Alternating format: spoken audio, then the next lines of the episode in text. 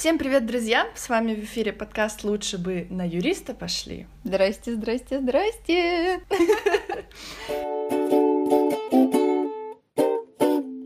Лучше бы на юриста пошли. И с вами э, ведущая Маша Ухова, но это не я. Я просто представляю свою ведущую, чтобы сама за себя не говорить. А Маша скажет, кто такая я. А я с радостью представлю тебя, неподражаемая Аня Ломакина сегодня тоже, как и всегда, с нами. Здравствуй, Аня, еще раз. Привет, привет. Сразу хотела разродиться, разразиться в общем, рассказать о том, э, что я благодарна всем людям, которые так тепло восприняли наш дебют, э, перепощивали у себя в сторис, как они слушают нас под наш... Сразу видно, человек только начал разговаривать сегодня писали нам комментарии в Apple подкасте и даже оставляли оценки. И мы пока идем вообще просто такие, э, как сказать, без изъяна. В общем, 5 оценка, и прям боюсь сглазить, потому что мне кажется, кто-то сейчас слушает и думает, эх, сучки, у них так все хорошо, надо бы им двоечку поставить. В общем, не надо, лучше пойдите, э, поубирайте у себя в шкафу. Прекрасная, прекрасная мотивация. Я присоединяюсь, разумеется, к этому, потому что э, мне было любопытно, какой вообще это встретит прием у публики. Я безумно рада, что оно встретило такой замечательный теплый прием. Я не знаю, стоит мне вообще вот сейчас сказать про вещь, о которой меня спросили раз 700 или 800. Я знаю, о чем ты. Давай. Насчет обложки, да? У меня реально очень маленькая грудь. Все так и есть. Аня сделала мне комплимент на этой обложке.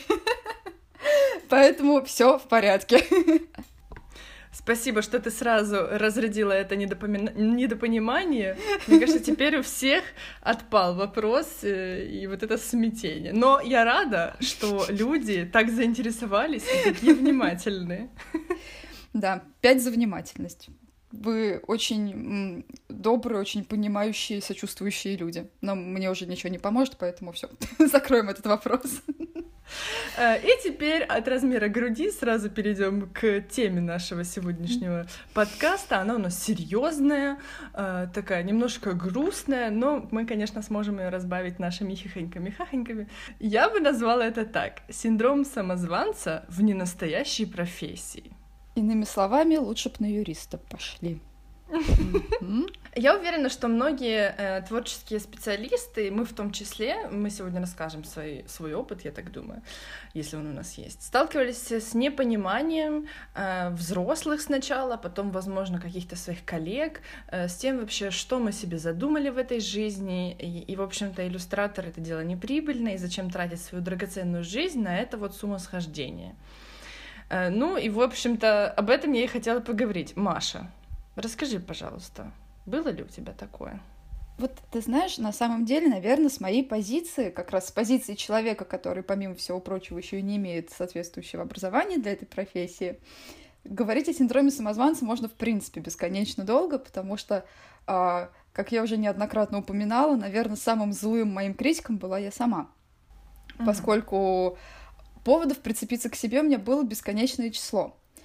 Соответственно, на фоне вот этой постоянной грызни самой себя, я не очень помню, чтобы э, до меня сильно доколебывались окружающие. Они, видимо, чувствовали, что как бы я получаю на орехи от самой себя достаточно, чтобы уже сверху не добавлять. Ну, либо нужно сказать спасибо моей семье, моим друзьям, всем, кто верил в меня, ну и так далее. Ну, в общем, э, людям, которые в основном все-таки помалкивали в этом смысле. То есть не было у тебя учительницы, которая бы сказала, что это ты тут фигней страдаешь, вот рисуешь, лучше бы ты делала математику.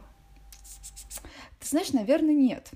Потому что у меня были учительницы, которые мне говорили, Маша, останься, пожалуйста, и нарисуй стенгазету. Вот таких было достаточно, потому что я палилась на уроках, когда я рисовала в тетрадке.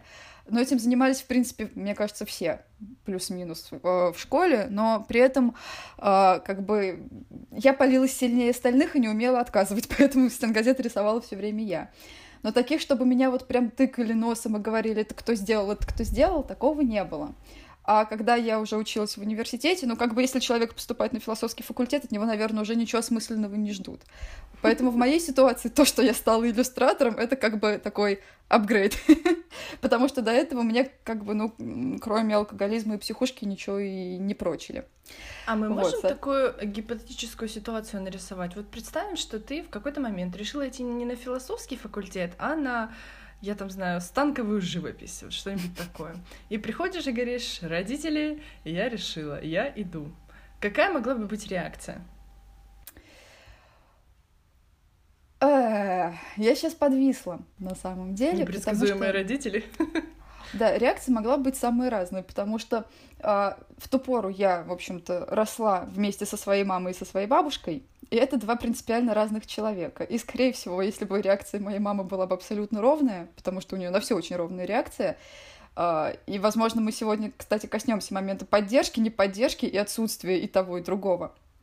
Вот. Но бабушка моя, будучи женщиной столь же эмоциональной, как и я, э, могла бы быть драка. Теоретически. Ну, это я, конечно, условно. Эмоциональная драка, скажем так. Вот. Но я, я думаю, что я правильно сделала, что я пошла на философский факультет, потому что в тот момент это вызвало столько вопросов, что просто, ну, народ не знал, как реагировать, а я тоже не знал, как реагировать, ну и, соответственно, как бы все прошло достаточно гладко.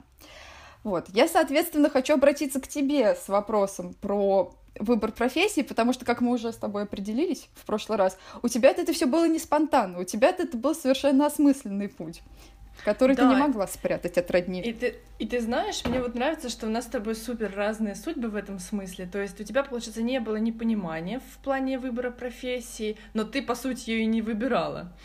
А я выбирала и прям с пеленок, можно сказать, но при этом я так или иначе сталкивалась с непониманием, каким-то скептицизмом в сторону творческой профессии. И у меня прям э, на роду было несколько людей, которые открытым текстом говорили, что я делаю глупость, что я э, ну, типа, угроблю свое будущее, и все это несерьезно. И из разряда лучше бы она хорошо вышла замуж. Ну, в плане, дай бог хорошо выйдет, э, тогда пусть будет кем угодно. Это уже не так важно. Типа, хороший мужик закроет тыл и все такое. В принципе, хороший мужик действительно нашелся, но это не помешало мне свой тыл прикрытым держать. Это было красиво. Спасибо, спасибо. Э, я помню, знаешь, я когда готовилась к нашему подкасту, вчера засыпала и вспомнила одну такую очень интересную показательную историю. Это вообще был человек не из моей жизни, это была врачиха. Я прям феминитив такой противный использовала.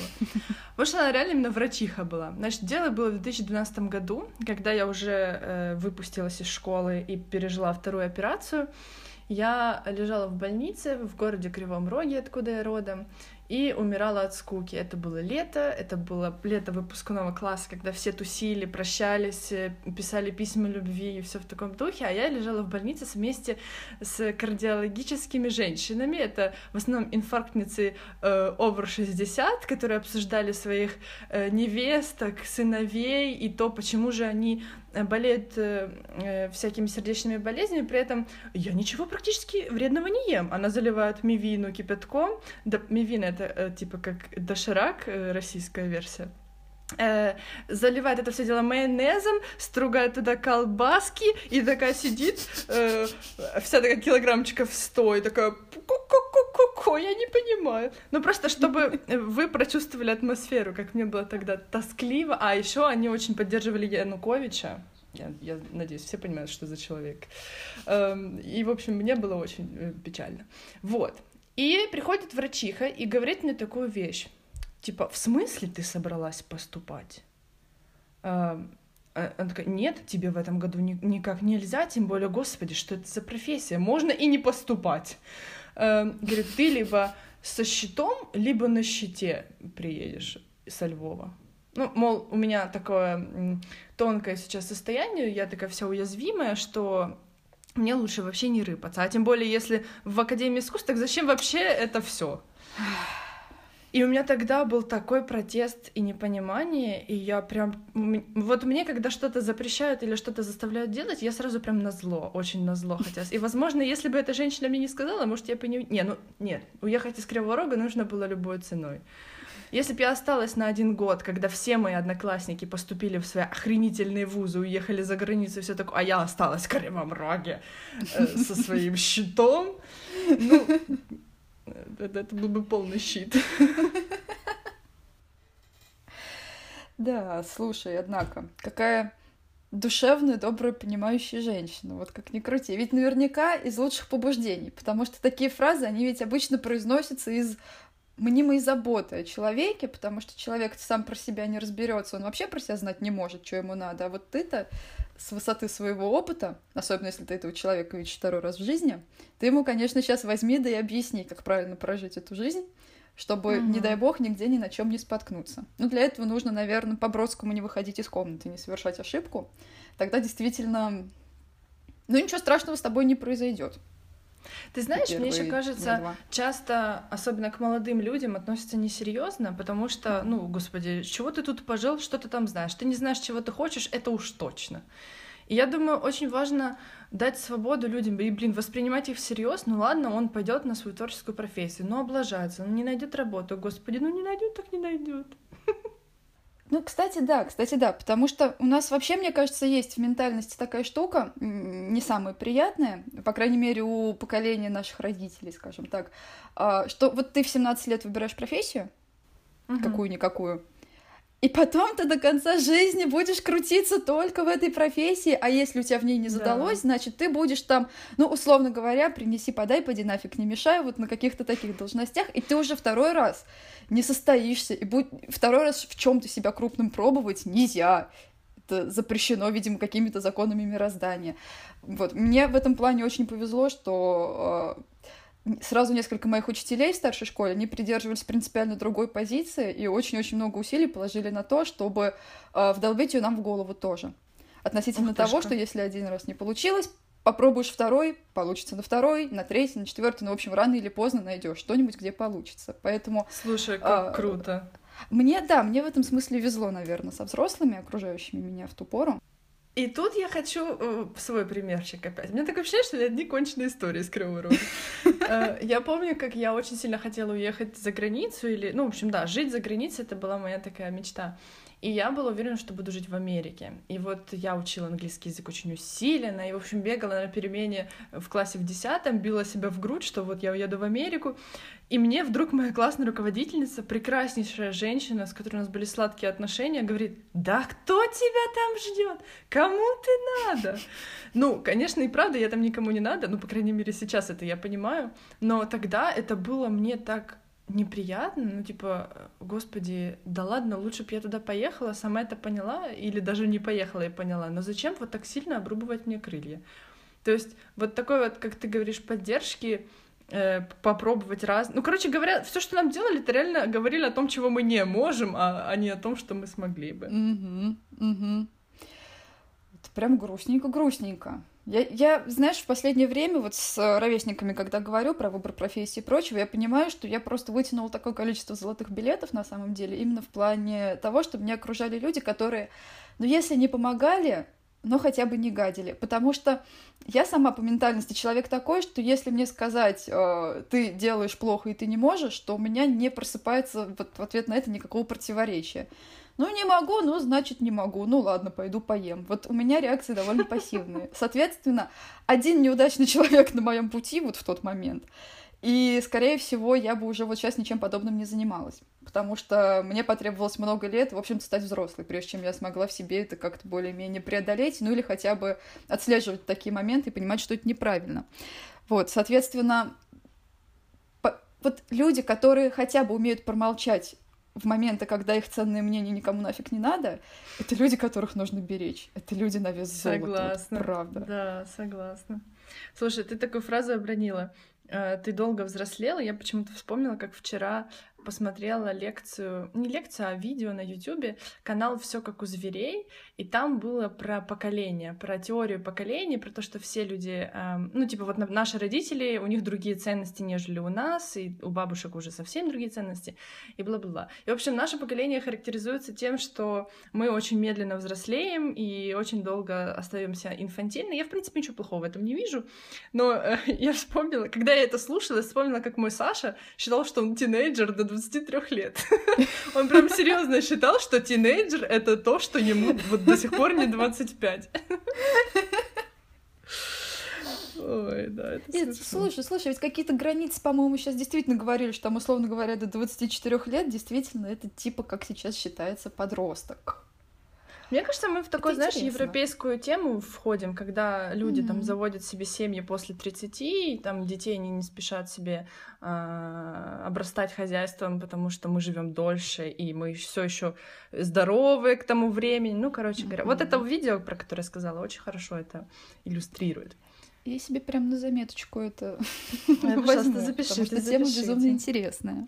Слушай, э, я, когда читала комментарии у себя в Инстаграме, наткнулась на несколько прям вопросов. И, кстати, спасибо большое. Вы, на... вы умницы, вы догадались, куда написать вопрос, потому что я не знала, что это делать. И, кстати, раз уж я завела эту тему, э, предлагаю сделать так. Отправляйте ваши аудио-вопросы в Telegram-бот, который вы найдете в комментариях под этим э, подкастом во всех платформах, где вы там его слушаете.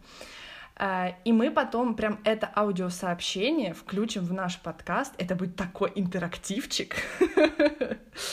Да, так что э, отправляйте ваши вопросы на будущие темы, а темы мы, может, в конце этого подкаста скажем или нет. Э, так вот вопрос. Эм, сейчас, секунду, тут у нас сначала комплименты, комплименты. Э, вопрос не по теме рисования, но все же. Как ты сказала родителям, что вот ты будешь заниматься только художеством и все? Просто на данный момент я учусь в музыкальной школе, как и ты, ну, в смысле, как я училась. И, честно говоря, мне это совсем не нравится. При этом мои родители меня понимают и поддерживают в плане рисования, но все же не хотят, чтобы я занималась только рисованием. А я бы хотела, ибо ты понимаешь, что музыка тратит очень много времени, которое я бы могла пос посвятить рисованию. И хотелось бы узнать твое мнение на эту ситуацию. Ну, я так думаю, что мнение нас обоих имеется в виду, потому что что мы тут собрались. Ну, в общем, идея в том, что э, у человека родители, в принципе, поддерживают рисовальческую сферу, но не хотят, чтобы только этим занималась девушка, имени которого я не знаю. Было бы классно, кстати, если бы вы еще имя э, рассказывали свое. Вот. Эм, что ты думаешь, Маш? Знаешь, мне кажется, мне бы сначала хотелось услышать тебя, потому что в твоей жизни действительно была еще какая-то дополнительная творческая деятельность в виде музыки. Uh-huh. Потому что у меня это все будет сейчас опять сведется, наверное, к охренительным историям, поскольку там есть свои душевные раны, к которым мне еще сейчас нужно подойти более ну, хорошо. психологически. Что я думаю? Значит, мне кажется, стоит... Э, как бы я хотела, чтобы мои дети сделали, скажем так. Эм, я бы хотела, чтобы мои дети пришли ко мне с презентацией на тему, почему я не хочу учиться в музыкальной школе и почему я считаю это важным вот сейчас вот ее бросить. И по пунктам очень обоснованно рассказали мне, вот я хочу бросить музыкалку, потому что а э, мне надо больше времени для рисования, б я буду, скорее всего, э, практиковать свой навык, и это приведет к каким-то возможным достижениям. Э, в. Мне кажется, очень весомый аргумент. Мне не нравится ходить в музыкалку. Я не получаю от этого удовольствия. А вы же хотите, чтобы я был счастливым детем? Э, пожалуйста, э, сделайте так, чтобы я был счастлив. Счастлива, да. Um, ну, в общем-то, все в таком духе. Мне кажется, когда, э, ну, я очень надеюсь, что ваши родители относятся к вам как к взрослой особи, и когда взрослая особь другой взрослой особи говорит аргументированно «не хочу», ну, это было бы здраво не заставлять человека делать что-то против его воли. Возможно, я в каком-то утопическом мире существую, может, у вас есть какие-то другие рычаги давления, но в какое-то время я своей маме, правда, в слезах, сообщила о том, что меня достала музыкалка, и я не могу туда ходить. Самое интересное, я прям сразу со слез начала, то есть я никогда не говорила, что она мне не нравится просто так. И мама так, знаете, испугалась и говорит, да ладно, ладно, не ходи, что ты. В чем проблема, господи, ладно. Вот. О, да, ну слушай, я могу только вот поставить плюс один к этому ко всему, тем более, что м, попытка создать подобного рода условную презентацию, она еще поможет разобраться себе непосредственно в себе, русский язык меня покинул, прошу прощения. вот, но тем не менее, потому что у меня эта ситуация была как раз обратная, опять же, у меня, видимо, ко всем ситуациям есть какие-то вот обратные. Мы с тобой я... как инь и янь. Точно. Я не могла заниматься музыкой, э, как бы мне сильно этого не хотелось, просто в силу некоторых э, моментов, связанных с моим здоровьем. И мне, наоборот, я, периодически приходила и говорила, что нет, ну а может быть, может быть, все таки меня там, не знаю, фортепиано, скрипка, что-нибудь еще. Вот, мне говорили, девочка, пожалуйста, нет, вот серьезно, мы тебя и так не выдерживаем, если ты еще будешь сейчас на чем-то бренчать, это будет вообще капец. А, и, соответственно, а, у меня сейчас, вот как у взрослого человека, есть какой-то такой болезненный момент относительно того, что э, вот на данном этапе и мое хобби, и моя работа это по сути одно и то же занятие угу. от которого мне особо сейчас некуда бежать. Вот именно в плане какой-то дополнительной творческой деятельности. А Соответственно, бы? ну, периодически, конечно, хочется отдохнуть, потому что Uh, я не знаю, бывает у тебя такое, когда вот ты закончишь какой-нибудь проект, и ты уже вот вроде бы вот рисовать ты вообще вот просто нет, вот уже рука просто не держит стилус, а какая-то творческая энергия еще осталась, и ее бы куда-то бы деть еще вот, чтобы уже окончательно выдохнуть и там, не знаю, расслабиться, пойти и чаю попить. А, а вот куда ее девать непонятно, потому что... Да. Да, я тебя понимаю. Но я в такие моменты иду там красить стены, ну, не знаю, распространять свою творческую энергию на пространство. Я в последний раз кошки-когти стригла в такой творческой энергии. Это было безумно интересно. Получился маникюр? Uh, нет, но я научилась накладывать бинты на раны самой себе. Вот, так сказать, э, первую медицинскую помощь освоила более-менее.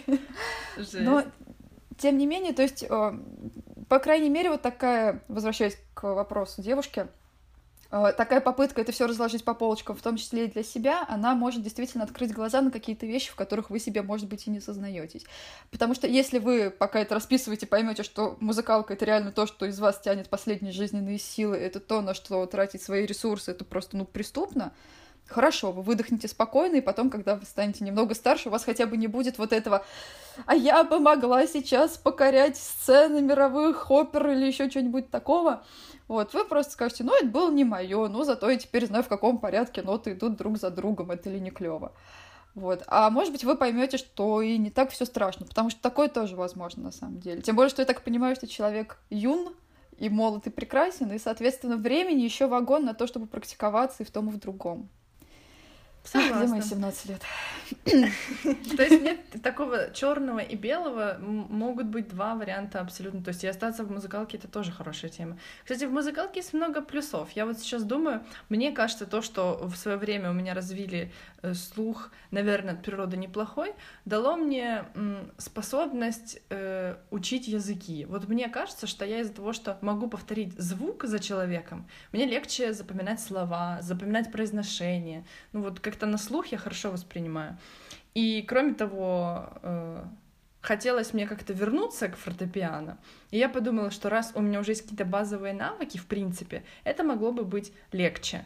Вот, но mm-hmm. я не вернулась к фортепиано, начала играть на гитаре. Кстати, особенно в этом карантинном, э, на этом карантинном поприще мне захотелось снова играть на гитаре, но это я так подумала пять минут, потом такая, бляха, где мне взять время на это?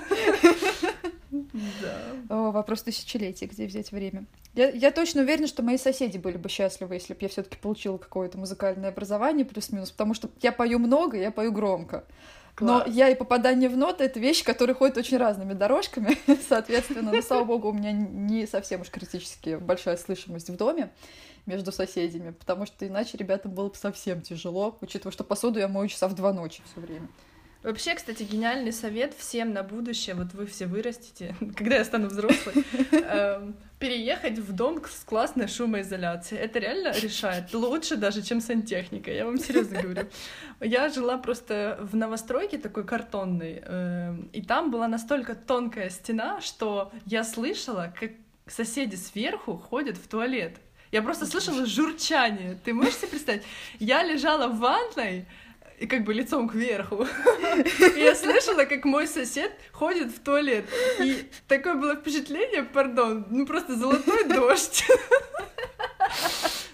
Это ужас. Но сейчас мы переехали в Сталинку, здесь э, старые, добрые, э, очень э, твердые, как-то не твердые, толстые стены. И наша собака может себе позволить многое. Вот. Как это прекрасно. Как Я мы как от детских человек... э, проблем да. к золотому дождю. Ну, слушай, у нас внезапно, да, рубрика «Советы стареющих женщин». по выбору жилплощади. Вот. Нет, ну, вы ловите, ловите вот эти вот осколки нашего опыта, потому что, ну, а вдруг пригодится, мало ли, вот иллюстраторский подкаст подскажет вам, какую выбрать квартиру, господи. Так, о чем мы говорили, собственно, простите, пожалуйста. Ну, мы разобрали проблему про э, музыку и художку, а у меня в, родился еще один вопрос э, к тебе, Мари. Слушай, есть ли у тебя знакомые из творческого мира, и, или не из творческого мира, которым родители в свое время запретили, например, поступать там в академию, в колледж, куда-нибудь, и они либо стали, пардон, юристами, а потом жалеют об этом всю жизнь, но хотят рисовать, а, либо все-таки там осмелели и перепрофилировались в творческую профессию. Ты знаешь, у меня на самом деле вот прям перед глазами есть такой пример — это моя школьная лучшая подруга. Я, кстати, ее упоминала в конце нашей с тобой трансляции. Это был как раз тот человек, об которого еще и я обтачивала свое остроумие э, всячески как могла, потому что когда мы с ней уже доучивались в одиннадцатом классе, ее вдруг очень резко поперло на рисование, а девочка там просто, ну, творчески одаренная буквально во всем. Там тебе и музыка, там тебе и актерский талант. То есть вот ее просто прет. И вот в какой-то момент ее внезапно проняло. Она захотела рисовать. Рисовала много, она все время была вот просто завалена вот этими листами. Я к ней в комнату, когда заходила, там негде было сесть, негде было ступить. Потому что кругом были какие-то наброски, еще что-то. При... При этом она тоже семимильными шагами в этом во всем продвигалась. Но там были очень жесткие родители, которые, то есть, насколько я помню, если мне не изменяет память, там даже не поднимался вопрос о поступлении в какое-то такое высшее учебное заведение творческого характера, потому что угу. э, это, ну, такой разговор мог закончиться конкретно плохо. И, если честно, вот наблюдая за Катькиной историей, я понимаю, что ну, человека на самом деле вот в такой момент очень легко сломать. В принципе, когда тебе там 16-17 лет, тебе нужно решить кучу проблем и принять кучу важных жизненных решений — а ты и так в уязвимом положении просто по факту того, что ты стоишь вот еще только-только на пороге взрослой жизни, ты еще ничего не понимаешь, да. какие на тебя, какая на тебя ложится ответственность, что ты должен делать, что ты должен не делать и так далее. То есть человек и так в постоянной панике, а тут еще сверху так полномерно тюкают по башке что если ты сейчас сделаешь неправильный выбор, ты загубишь вообще всю свою жизнь. В общем, это такой прямой путь к неврозам как минимум. И, к сожалению, я сейчас не буду вдаваться в подробности, но ей понадобилось несколько лет, э, во-первых, очень... Э, как же это правильно сформулировать, чтобы это звучало помягче. В общем, очень серьезная работа над собой, не без помощи специалистов. Uh-huh. И только сейчас, когда уже нам вот за 25 обеим, э, я вижу, что она начинает примерно возвращаться вот в это вот состояние восторженной девочки, которой нравится рисовать, которая делает это без э, внутреннего страха какого-то, что сейчас ее там работы найдут, э, не знаю, выкинут, отнимут и скажут заниматься нормальными делами. Вот, при этом у нее за спиной был действительно опыт получения, э, по-моему, в, в, в сфере маркетинга, образования или что-то такое э, несколько крайне неудачных работ. То есть человек прям поболтал очень хорошо по жизни вот за последние десяток лет. И Жесть. наблюдать за всем этим было, конечно, очень тяжело и больно. И, но с другой стороны, это очень яркий пример того, что каким образом можно человеку нанести пользу и причинить такое добро, что ему потом понадобится 10 лет, чтобы восстановиться от этого. Поэтому родительская забота, конечно, иногда бывает. Да, я могу себе только представить, насколько это сложно пойти против взрослых, которые такие авторитеты для тебя, mm-hmm. и в таком юном возрасте, когда реально вокруг тебя столько желающих помочь, что с ними сложно бороться. А у меня очень много было таких историй на моих офлайн мастер-классах, когда приходит разношерстная аудитория, там от 10 э, до 40 лет, и в основном вот а, ну, приходит женщина, ей 40 лет, она рассказывает мне историю, как ее родители в советское время заставили, ну, понятное дело, тогда творческая профессия, это вообще был нонсенс. Mm-hmm. Заставили там пойти на какую-то серьезную профессию, и вот она всю жизнь работает на этой серьезной профессии, но все же душа ее лежит к рисованию, и она, по-моему, даже отыгралась на своей дочери, что дочь учится на чем-то таком творческом. Вот. Эм, но вот и мне, я вижу, что эта женщина действительно классно рисует, и из нее мог бы получиться ну, здоровский специалист, но как бы шанс э, упущен. А бывает, приходят э, ребята, которым, ну, там, по 20-25, и они вот уже отучились половину своего универа, поняли, что нет, это все не то, э, или там они заканчивают, вручают диплом родителям и идут уже э, по своим делам. Mm-hmm. Вот, и таких тоже очень много э, историй. У меня есть подруга, у которой несколько образований техническо-математических, но в итоге она ушла в дизайнеры. Ну, в принципе, ей при... немного пригодилось это, это вот образование, но мне кажется, можно было сократить в два раза. Я это все к тому, что ну вот э, обидно все-таки, когда человек чувствует, что ему э, близко, но все равно идет на поводу у тех, кто якобы знает лучше. И вот я сейчас сказала и подумала, интересно, но есть же, наверное, и как бы примеры того, что действительно кто-то знал лучше. Ну да, это все такие примеры, мне кажется. Я, я думаю, что это каждый раз сугубо индивидуальная история. Тут очень сложно подбить под какой-то общий знаменатель вот это все. Потому что мне, например, сейчас на ум пришел э, мой я скажу одноклассник, не буду там вдаваться в подробности, но это был человек, у которого мать не реализовалась творчески. Я уж не знаю, на каком поприще, по-моему, это как раз была музыка. А, и бедный мальчик, который хотел, в общем-то, заниматься математикой, у него была склонность к точным наукам, был вынужден учиться в школе, где, елки-палки, а, три или четыре вида литературы музыка, художественное искусство мировое, бла-бла-бла. Короче, там математика, геометрия. О, да, это была прекрасная школа. Короче, математики, геометрии, физики у нас было по часу, по-моему, в неделю, и химии тоже. И просто по физике мы писали сочинения. Я сейчас не шучу. Мы писали реально сочинение по произведению камеры обскура на тему того, почему, собственно, оно так названо. Вот. И, в общем, человеку реально было тяжело. И там была действительно ситуация, когда он просто бежал, сверкая пятками в политех после этого. Он после школы убегал к репетиторам, просто счастливый абсолютно. Это было очень прикольно, на самом деле. Вот. Класс. Но, может быть, если бы у него не было этих сложностей, он бы не так сильно рвался в эту математику. Ну вот, да, да, тоже от человека все таки все очень сильно зависит. Потому mm-hmm. что ну вот опять же, я вот так сейчас прикидываю, действительно, наверное, процент историй про то, что авторитарные родители задавили, он очень высок. При этом я их наблюдала только со стороны, потому что, допустим, в моем случае история была такая, приблизительно, когда мне было, наверное, лет пять от роду, вот уже в этот момент моя мама поняла, что со мной бодаться бесполезно, потому что э, я по натуре баран. Я иногда могу очень сильно упереться во что-то. Ну, то есть со мной действительно очень сложно вести дискуссию, потому а что... А кто ты по знаку зодиака? По знаку зодиака я водолей. Вот. Неожиданно. Просто когда ты сказала баран, я подумала про рога, и вот обычно всякие овны. Я телец, я, я тот еще рогатый скот. Вот. Очаровательно. Ну, минутка астрологии. Я вообще не шарю в этом во всем. Я, знаю только, что вот я действительно водолей в прямом смысле слова, со мной рядом нельзя оставлять жидкости, потому что они будут пролиты в любой момент. Э, но это просто ну, у меня это руки тоже жопа. Да, это не зодиак, это немножко другое, это анатомические уже моменты. вот. Но так или иначе, просто моя мама поняла, что если я решил творить хрень, я все равно буду творить хрень видимо. А, и она не вставала у меня на пути практически никогда, если речь не шла о сохранении моей жизни как таковой. И, но при этом у нее никогда не было душевных сил делать вид, что ей нравится что-то, если ей что-то не нравится. Соответственно, у меня очень часто было просто вот такой, знаешь, мама, мама, есть делель! И в ответ такой, ну, хорошо. У меня есть такая история классная на эту тему. Слушай, в общем, мне кажется, наша мама в чем то похожа. Вот она тоже мне не сопротивлялась, но реально часто из-за того, что была или уставшая, или еще чего-то, могла не поддержать мои начинания. А, в общем, у меня есть запись на аудиокассету. Тогда были еще такие магнитофоны с ленточными кассетами. А, так вообще, что я жила 30 лет назад. Принципе, почти 30, да.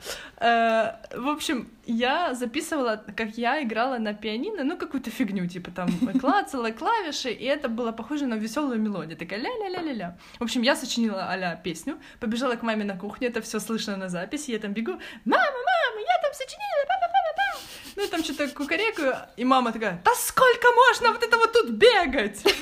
Ну, видимо, я ей мешала или еще чего-то. И я, в общем, бегу обратно, тишина такая, пауза, и я начинаю играть грустную мелодию. И это все задокументировано. Мама, у меня 10 тысяч раз. в трех частях. Это же прекрасно. Это, это современное искусство вот в своем лучшем проявлении. Серьезно. Это да. изумительно, правда. Но в целом я считаю, что это вообще большой, большой успех для мамы э, не, не накладывать надежды на ребенка. Я, кстати, у мамы прям спрашивала, мам, э, э, вот, кстати, у мамы какое-то отношение было граничащее с пофигизмом. Говорю, мам, ты вот как-то представляла себе, кем я буду? Ну, кем бы я хот... ты хотела, чтобы я стала? Она такая, таким-то я ничего не хотела. Стала это и стала, ну, в таком плане. Слушай, Или, там, у нас с тобой мам... не одна и та же мама случайно. Мою Марина Ростиславна зовут, если что. А мою Марина Викторовна. Марина, серьезно? Ох уж эти Марины. Да. Слушай, у меня аж мурашки побежали по вот этим вот рукам. Интересно. Так вот. Боже, у меня аж мысль ушла. О чем я говорила? Граничащие с пофигизмом отношения да, мамы. Да, да, да. Я mm-hmm. говорю, мам, а, а ты хотела ли э, как-то меня назвать, ну, когда ты была беременна? Она говорит, да, я думала, у меня будет мальчик, я бы назвала его Вася. И вообще, как меня назвали, это тоже классная история. У меня два дня не было имени, а потом дедушка пришел э, в роддом и говорит, э, как там Анька, моя любимая форма имени. И мама такая, Аня, ну Аня, ну ладно.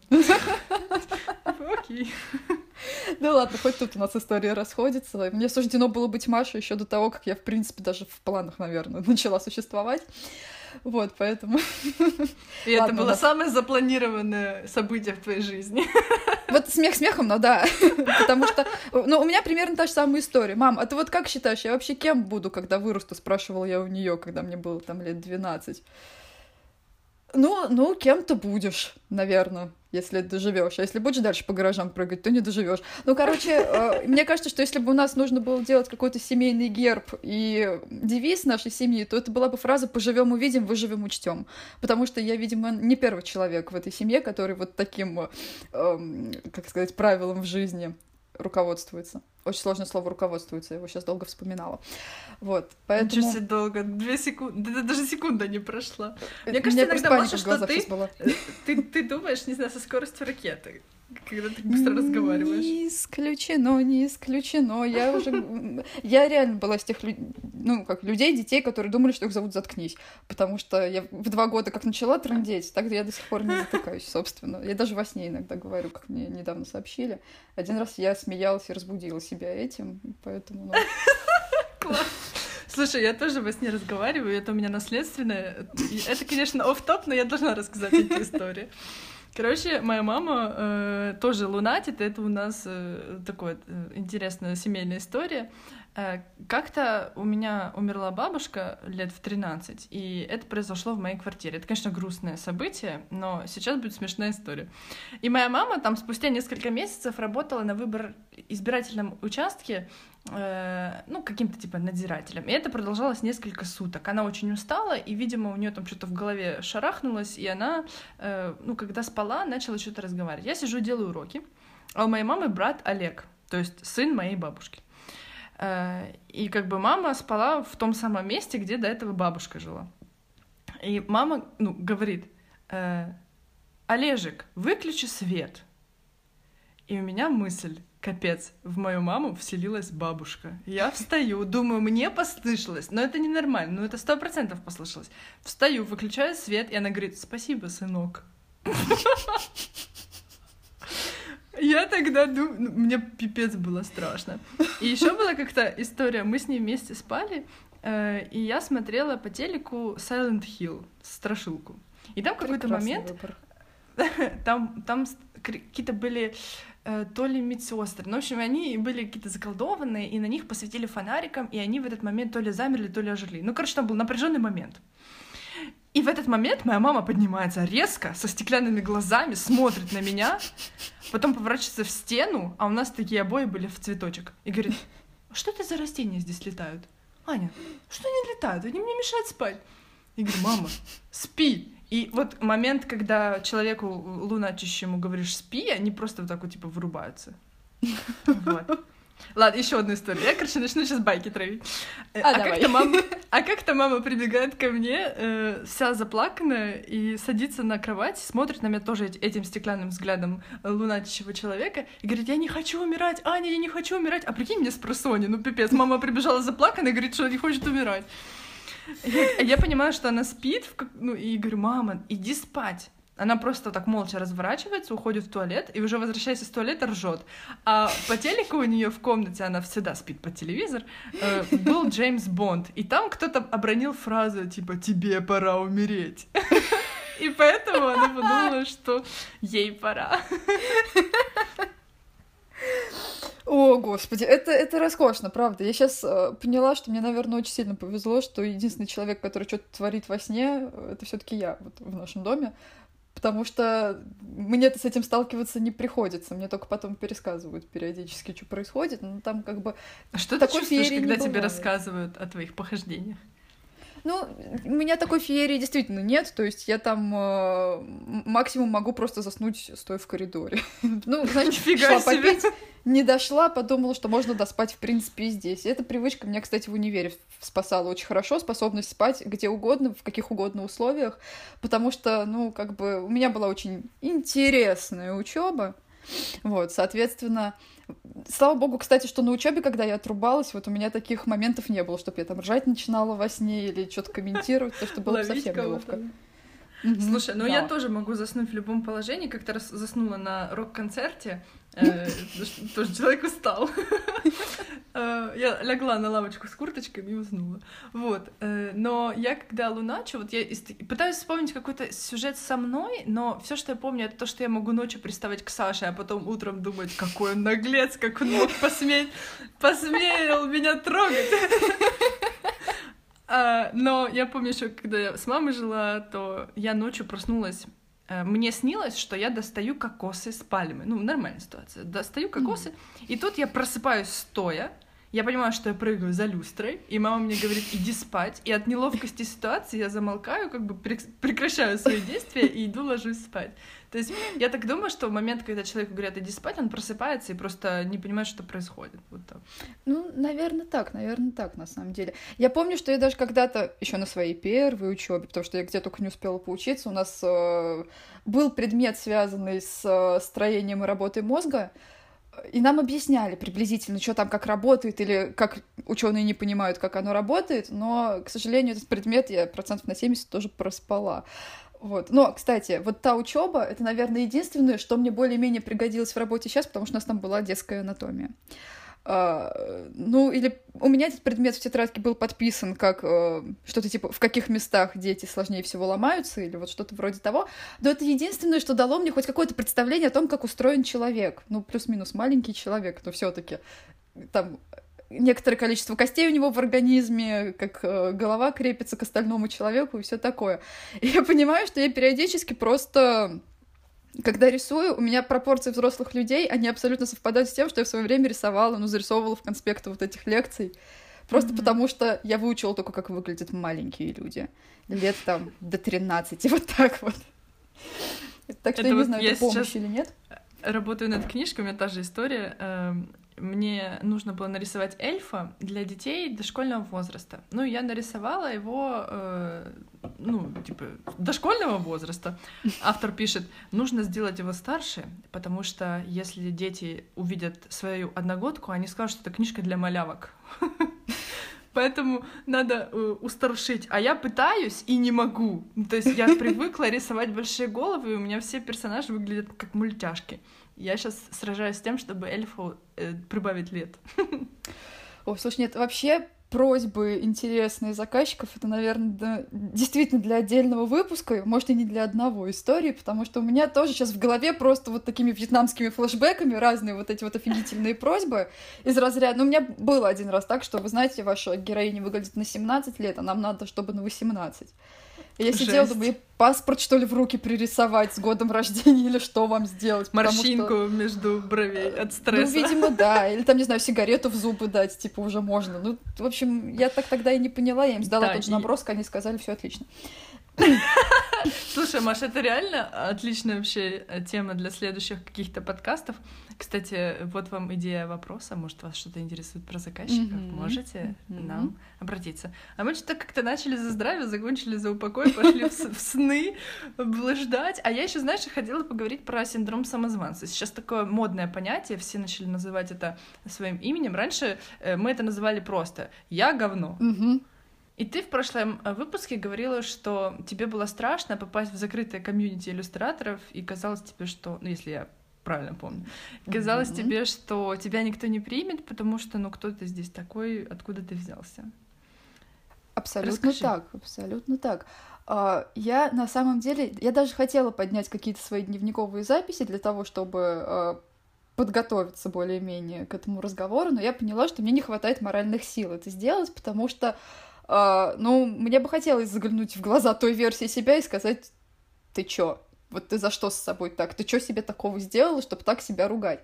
Но, uh, тем не менее, вот тот момент, наверное, первые пару лет рисования, при том, что как раз вот этот момент, это когда я получала максимальное количество каких-то хороших положительных реакций, того, что типа, да, давай, учись, у тебя все получится, у тебя уже получается, давай, дальше, еще, делай, больше, выше, сильнее. А, почему-то этот момент для меня эмоционально был безумно сложным. И что самое отвратительное, на тот момент мне казалось, что, ну, это нормально так к себе относиться. Что вот, вот это, вот это и есть истинная мотивация, когда ты смешиваешь себя с говном, чтобы, кстати, еще другие не могли этого сделать, и вот тогда ты действительно будешь продвигаться, лучше учиться, лучше работать, эффективнее заниматься. Нет, вот вообще нет, это, это, это абсолютно. А вот ты знаешь, работает. я, кстати, думала о синдроме самозванца, и мне почему-то мелькнула мысль, вот то, что ты говоришь, а может быть, все-таки он полезен в некотором роде. Ну, то есть, возможно, существует та теплая граница, где ты еще считаешь, что ты недостаточно компетентен, и как бы это подстегивает тебя развиваться, но в то же время не смешиваешь себя с говном и считаешь, что в принципе это не так уж и плохо, как бы имеешь право на существование. Абсолютно согласна. Тем более, что... Ну, может, тогда это уже не синдром самозванца? Ты знаешь, я думаю, что да, здесь есть какая-то такой здоровый крити... крити... В общем, критиковать себя можно по-хорошему. Господи, какие сложные слова мы сегодня говорим, какой кошмар. Короче, Особенно, опять же, ну, у меня опыт человека, который уже, будучи взрослым, начал пытаться вот осваивать какую-то новую деятельность. И это значит, что твоя насмотренность, твое чувство стиля, твой вкус, они уже определенным образом сформированы. И они, скорее всего, очень громко и звонко будут тебе говорить о том, что то, что ты делаешь, оно еще не дотягивает. Потому что ты уже, ну, приблизительно понимаешь, как ты хочешь а твои грешные руки еще этого сделать не могут. И вот в такой момент как mm-hmm. раз, я думаю, стоит остановиться и сказать себе, что окей, я этому только учусь, у меня еще все впереди, практика возьмет свое, потому что, ну, оно по-другому просто не бывает. Практика, она именно так и работает. А пока, ну, будем стараться, у меня есть ориентиры, моя голова понимает, что она хочет, а руки подтянутся. А вот перешагивать эту грань и говорить, нет, у тебя руки из жопы, ты бесталанная сволочь, и вообще твое место, я там, не знаю, на улице под мостом, вот это уже не помогает. Это уже ты просто вместо того, чтобы сидеть, рисовать и получать удовольствие, сидишь и плачешь в коленке. И как бы это, конечно, тоже может быть деятельность по-своему творческая, но выплакивать слезами розы на полу, ну это как бы я думаю, не так интересно, да и смоется быстро, поэтому, да, определенные границы точно есть. Мне нравятся твои вот эти всякие аллегории. И вообще я хочу, чтобы ты писала нам описание под подкастами, потому что, мне кажется, у тебя так хорошо получается писать. Э, вот ты просто сейчас говоришь, а я не слушаю э, суть твоего, твоей беседы, я просто вслушиваюсь в словечки. Э, мы, я еще зрителям, ой, зрителям, господи, слушателям хочу сказать, что как мы с Машей в Телеграме переписываемся. Маша мне пишет э, большие, сложно сочиненные сообщения с абзацами, с отступами. Я пишу, да, ок, окей. Что-нибудь в таком духе. Это профдеформация, это... Не, не обращайте внимания.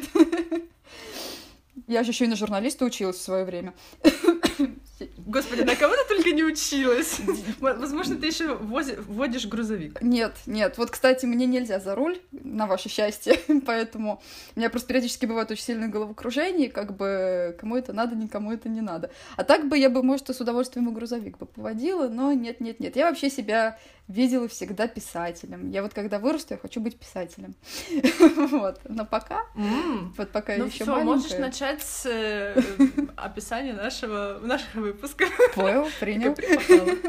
А, да, возвращаясь, собственно, к теме того, что ты сказала, я с тобой согласна э, на сто процентов. Вот э, все-таки важно не обижать себя. Ну, мы это говорили в прошлый раз, но мне кажется, я буду повторять это на каждом выпуске, потому что я так часто с этим сталкиваюсь, потому что я имею опыт преподавания, и прям каждый второй э, ну, вот начинается вот это вот, э, да я вот это вот, эти эскизы, я бы мог лучше, это просто проба, ну такое, руки из жопы, mm-hmm. там мне ничего не светит. И, и, и я уверена, что те, которые у меня уже учатся там на курсах или на офлайн мастер-классах, они в принципе перешагнули этот момент я уверена, много тех, кто считает, что у них руки из жопы, они даже боятся пойти на курс, потому что, ну, не суждено, не могу показать, мне страшно mm-hmm. учиться рядом с другими ребятами. Я прям э, еще со своей академии, когда я училась, помню эту ерунду.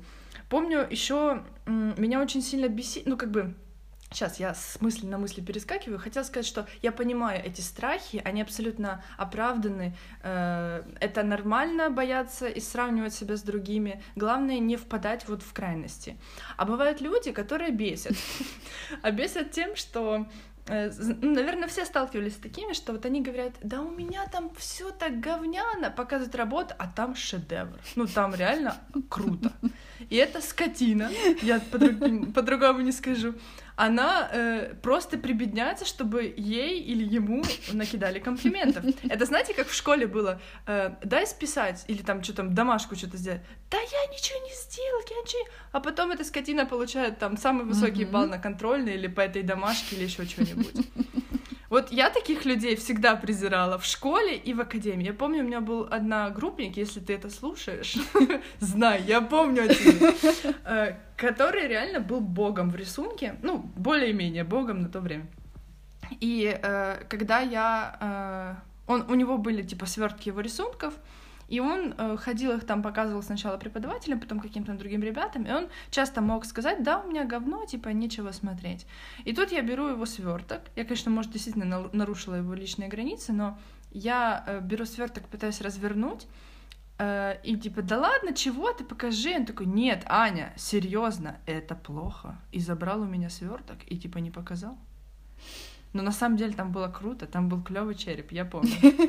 Э, короче, да, бывает такой неистинный синдром самозванца, а поддельная хрень какая-то. Может быть, это какое-то очень странное проявление тоже неуверенности в себе, который иногда Однозначно. Да, прячется под такую как бы уверенность, как бы там какой-то уже трехслойный вот это вот такой пирог, типа я в себе не уверен, но делаю вид, что уверен, но делаю вид, что не уверен, чтобы меня похвалили, чтобы я почувствовал себя уверенно, чтобы почувствовал себя уверенно на самом деле.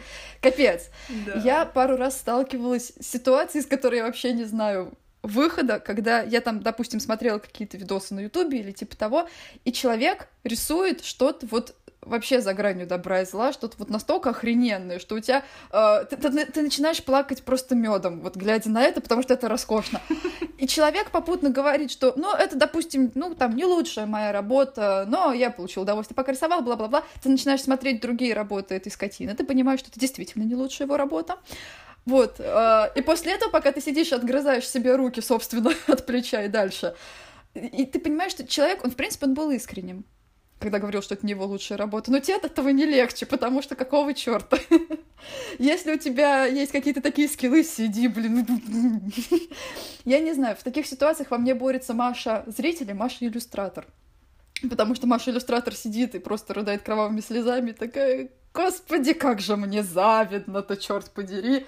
Вот. И я просто пытаюсь ее задвинуть куда-нибудь подальше и сказать, сиди, зайка, просто вот дай мне, как зрителю, насладиться тем, что происходит. Потому что человека боженька не просто в лоб поцеловал, но расцеловал просто всего, потому что ну так рисовать, ну, черт подери. Без как Брежнев. Хм, интересно, слушай, мне кажется, этот, ну, мы, мы какого-то гипотетического человека обсуждаем, но мне кажется, иногда человек может действительно считать, что это не лучшая его работа, но если при этом он говорит, что бывают у него хорошие дни и хорошая работа, mm-hmm. я его прощаю. Да, да. Простим этих талантливых негодяев. Но в целом, конечно, да, это такой интересный момент. В конечном счете, я думаю, все равно можно прийти к одному вот этому замечательному выводу, который, он, в общем-то, всем известен, но его бывает сложно именно прочувствовать. Это то, что сравнивать себя нужно с собой. И я столько раз эту фразу слышала, и она в какой-то момент меня начала просто люто бесить. Uh-huh. Особенно, когда мне казалось, что у меня какая-то стагнация пошла уже в том, что я делаю, и мне себя с собой сравнивать не нравится. Потому что, что тогда говно, что сейчас. Вот, вот бесит и все. Вот. Ну, кстати, такие моменты, опять же, я не знаю, мне кажется, что это такая очень универсальная ситуация. Прежде чем ты перейдешь на какую-то новую ступень, в том, что ты делаешь. У тебя бывает момент очень сильной стагнации, когда ты сидишь и думаешь, господи, какую дрянь я делаю. Да, я никогда не буду на дно, чтобы оттолкнуться от него. Да, главное, чтобы со дна не постучали. Но в целом, вот мне кажется, именно перед моментом роста бывает вот этот вот момент, когда все плохо. Это единственное, чем я себя обычно в таких ситуациях утешаю, потому что как бы это и шоколад в ненормальных количествах. Слушай, ну, а, я с тобой согласна насчет того, что надо сравнивать с собой и с, то, и с тем, что эту фразу надо прям прочувствовать. У меня немножко в другом э, ключе, точнее, немного в другой формулировке эта фраза ко мне дошла, как-то, наверное, где-то года 4-5 назад э, я осознала фразу «всегда будет кто-то хуже тебя и кто-то лучше тебя». И ты все время где-то вот в этой серединке, в серединке бутерброда. И там хорошо, там спокойно и мягенько. Это самое вкусное место в бутерброде, поэтому расслабься. Это прекрасный образ. Это просто очаровательный образ. Во-первых, все, что связано с едой, оно сразу находит отклик в моем сердце вот моментально. Во-вторых, ну нет, серьезно, это об этом приятно думать прям... Да. Вспоминаешь бутерброд, ты думаешь, жизнь не такая уж плохая. Если у меня есть бутерброд. Ну а вот сравнивать с собой прошлое лично мне иногда бывает э, вредно. Объясняю. Я человек-достигатор скорее, э, и уже более-менее делаю успехи в том, чтобы себя не загонять. Но до этого у меня было такое выше, выше, выше, быстрее, сильнее, э, всех победить, быть лучше всех, лучше себя. И вот если я говорю быть лучше себя прежней, я не могу успокоиться. То есть я э, перестаю получать удовольствие от процесса и начинаю э, слишком обостряться на результат. Вот так. Да, слушай, это интересный момент, о котором я до сей поры ни разу не задумывалась, если честно, потому что вот тут у нас с тобой действительно немножко разный, наверное, способ мышления, потому что мне скорее наоборот нужно еще каких-то дополнительных пинков давать, чтобы я что-то mm-hmm. делала там за Можем обмениваться. своего комфорта. То есть, да, мне, скорее всего, наоборот, надо меня загонять в течение, то есть мне чаще нужно плыть по течению, чем я это делаю, вот а, а могу тебе отдать кусочек своего э, «беги, спасайся», каждые пять минут новая идея. Э, и еще у меня есть такое наблюдение. Я, когда начала немного выходить из своей ракушки, вообще раньше была очень застенчивым человеком, и начала знакомиться с людьми, а тем более, когда я начала знакомиться с великими людьми, э, типа брать у них интервью или там просто хотя бы э, осмелиться с ними поговорить об жизни, я поняла, что они такие же люди. И на самом деле нет в них ничего страшного. И у них те же проблемы. И до меня дошло еще одно осознание. А, как бы, если они смогли, то я тоже имею на это право. Mm-hmm. Как тебе такая мысль? Она очень приятная, эта мысль. И слушай, если мне не изменяет память, по-моему, как раз в твоем интервью с Лоиш она какие-то вот... Она как-то касалась тоже темы... Господи, опять я забыла это сложное длинное слово. Синдрома самозванца или что-то в этом духе. Мне кажется, что-то там такое у нее мелькало в речи. Ну, по крайней мере, я точно помню, что это слышала от Лоиши. Мне кажется, что это было в интервью, вот, которое ты у нее брала. Ну, что... Не, ну вполне да, может быть, что... я тоже ничего не да, помню. что ей, в принципе, это тоже не чуждо. Вот даже сейчас. Даже при том, что человек уже, ну, мне кажется, вот, вот, вот там уже такое количество достижений, что там устанешь перечислять. И вот эта вот мысль о том, что, оказывается, все люди, они, ну, люди, Мгм. и они как бы вот прям сидят и чувствуют человеческие эмоции. Они не то, что с утра просыпаются, надевают на себя корону там э, с надписью «Я самый классный» и ходят в ней высоко, держа голову, чтобы корона не свалилась. Э, это прям очень офигенное понимание. Потому что, ну... Да, я согласна. И вообще, какие-то делать вот открытия на личном опыте, это на- намного ценнее, чем э, услышать это со стороны. Возможно, наши с Машей сегодня размышления вас натолкнут на какие-то размышления. Размышления, размышления. Эм, И, может быть, у вас какой-то случится такой инсайт. Я, кстати, э, когда про инсайты думаю, всегда вспоминаю опять истории из детства. Мой первый инсайт был, э, я поняла, что игрушки мне нравятся не одинаково на протяжении их существования у меня в жизни. Поясняю. Когда мне только подарили розовую пантеру, я просто обожала ее. Я таскала ее везде, я ее носила с собой в садик, это был мой лучший друг. Но прошло две недели, и мой пыл поутих, и потом у меня появился крокодильчик, и крокодильчик был намного интереснее. Я поняла, что розовую пантеру я уже не так сильно люблю. Значит, чувство любви, оно не одинаковое на протяжении жизни. И, вот с тех пор я делаю такие открытия. Ой, не та из нас училась на философском факультете. Ой, не та. Я не люблю читать, я правильно не пошла на философский факультет.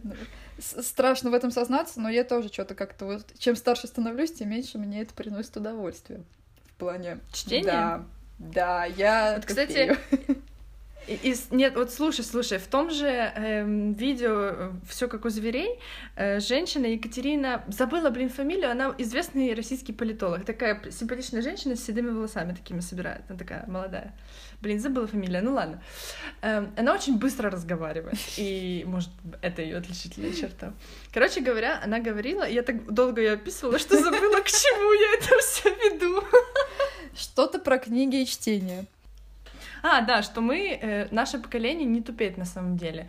Э, если смотреть по каким-то объективным оценкам, мы намного больше сейчас читаем э, ввиду всех этих инстаграмов, э, переписок, и наша грамотность в целом растет. М, Несмотря на то, что считается в обществе. Так что я послушала, расслабилась и подумала, ну раз я не читаю, пофиг, я смотрю много лекций и слушаю всякие подкасты во время рисования. Я как бы и читаю, и рисую одновременно. Бам!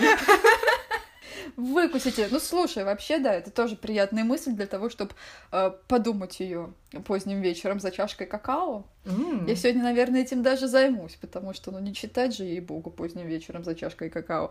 Поэтому... Нет, а в принципе, вот действительно не придерешься. Вопрос, конечно, что конкретно там человек читает в Инстаграме или где бы то ни было еще, потому что есть люди, которые на полном серьезе пишут слово жопа через ё, но тем не менее. Нет, правда, я знаю такого человека. Ну, как знаю. Ну, может, это его стиль, знаешь? Некоторые люди пишут с маленькой буквы все, и это как бы считается их стиль. Да, я на всякий случай решу, что это его стиль, буду надеяться, что мы больше с ним не, не- не встретимся в цифровом пространстве никогда, потому что это было тяжеловато, если честно. Там очень много интересных стилистических решений.